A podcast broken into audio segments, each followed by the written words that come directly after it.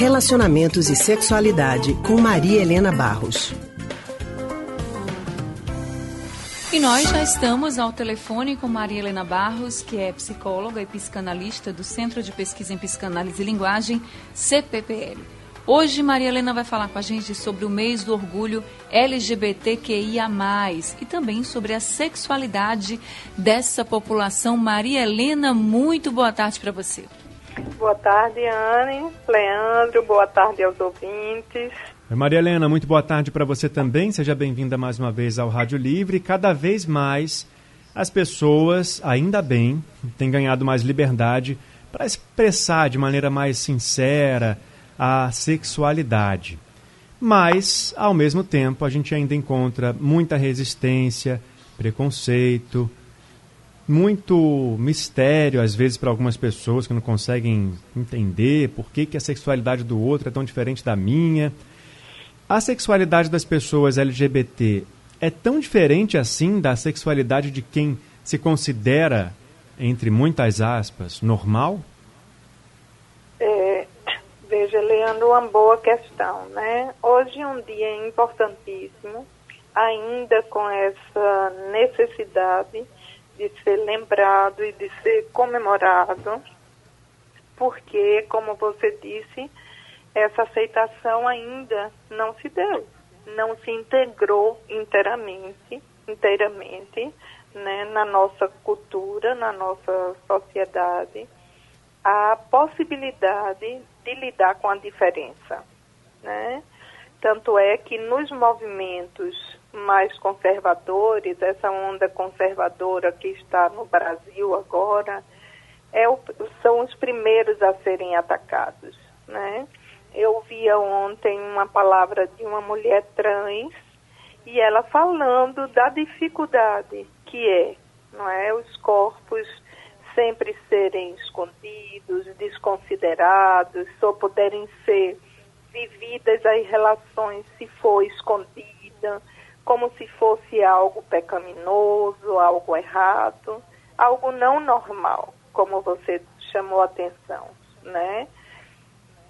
Então, é, é preciso ainda se lutar muito para que sejamos uma sociedade plural, né? uma sociedade Isso. onde as expressões subjetivas, as expressões é, de cada um possam ser livres, não é? Porque isso não tem nenhuma interferência ética no outro, de, de uma posição. Maria Helena.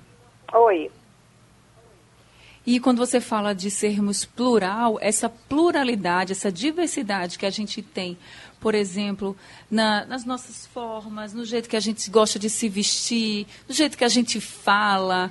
A gente é tão diferente, o brasileiro é tão diferente, né? as pessoas são tão diferentes. Exato. Por que não pode, ver, não pode haver pluralidade nos relacionamentos e na sexualidade? Né? É bom que é. as pessoas pensem e olhem por aí também, né?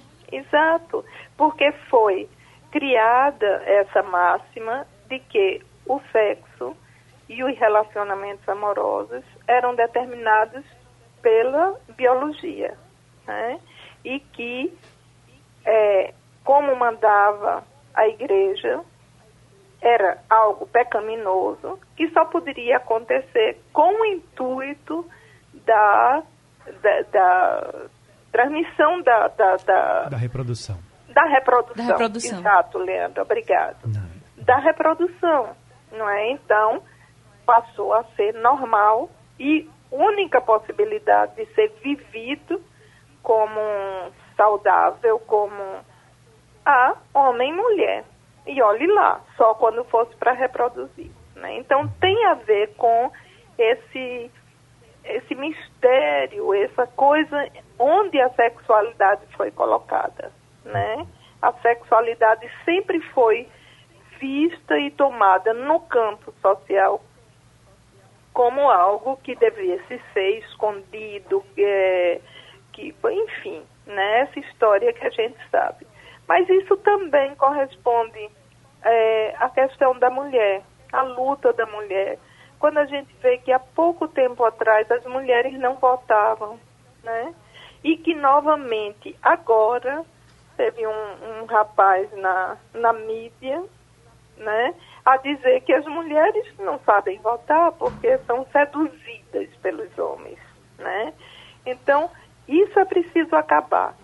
Né? É preciso a gente, inclusive porque nas relações amorosas são similares as expressões e ao mesmo tempo são absolutamente distintas, como uhum. cada uma das pessoas.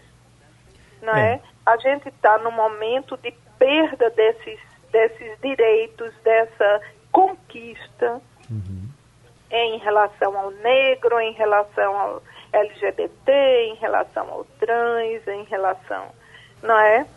É, e a gente tem esse mês inteiro né, de reflexão sobre especificamente a população LGBTQIA, justamente para mostrar para as pessoas que é, a vida de todo mundo tem espaço no mundo, né? É um, é um mês em que o mundo inteiro para para pensar sobre essas uhum. diferenças em relação à sexualidade e pedir respeito, né, Maria Helena? Porque eu Exatamente. acho que o respeito ele ele precisa estar presente o tempo todo, né? Porque você de repente não entende o porquê daquela pessoa se sentir atraída por outra pessoa do mesmo sexo ou se vestir uhum. de uma forma diferente que você não tenha que respeitar e deixar. Ou ter uma cor diferente. É, né? exatamente. Né? São muitos os é, preconceitos, mas também são, são muitas coisas as... que estão precisando ser revistas novamente. Exatamente. Porque a gente vê, não é, Leandro, como num, numa coisa muito tênue, muito rápida, você desconstrói esses direitos uhum. conquistados. Que demoram né? anos, né, para serem conquistados. Que demoram anos para serem conquistados. Demora até uma vida inteira, se a gente for pensar assim, né?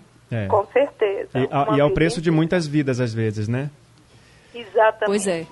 Maria Helena, obrigado, viu, pela sua okay. participação mais uma vez aqui com a gente. Obrigada. É Obrigada, Maria um Helena. Bom final um de semana para você. Todos. Tá aí então, discussão bastante importante hoje aqui na CPPL Conversa com Maria Helena Barros, porque respeito é a base de tudo. E se você quer ser respeitado, respeite o outro com todas as suas diferenças, porque você também não é igual a ninguém. Então, respeito é bom e todo mundo gosta. A gente acabou de conversar com a psicóloga e psicanalista do Centro de Pesquisa em Psicanálise e Linguagem, CPPL, Maria Helena Barros.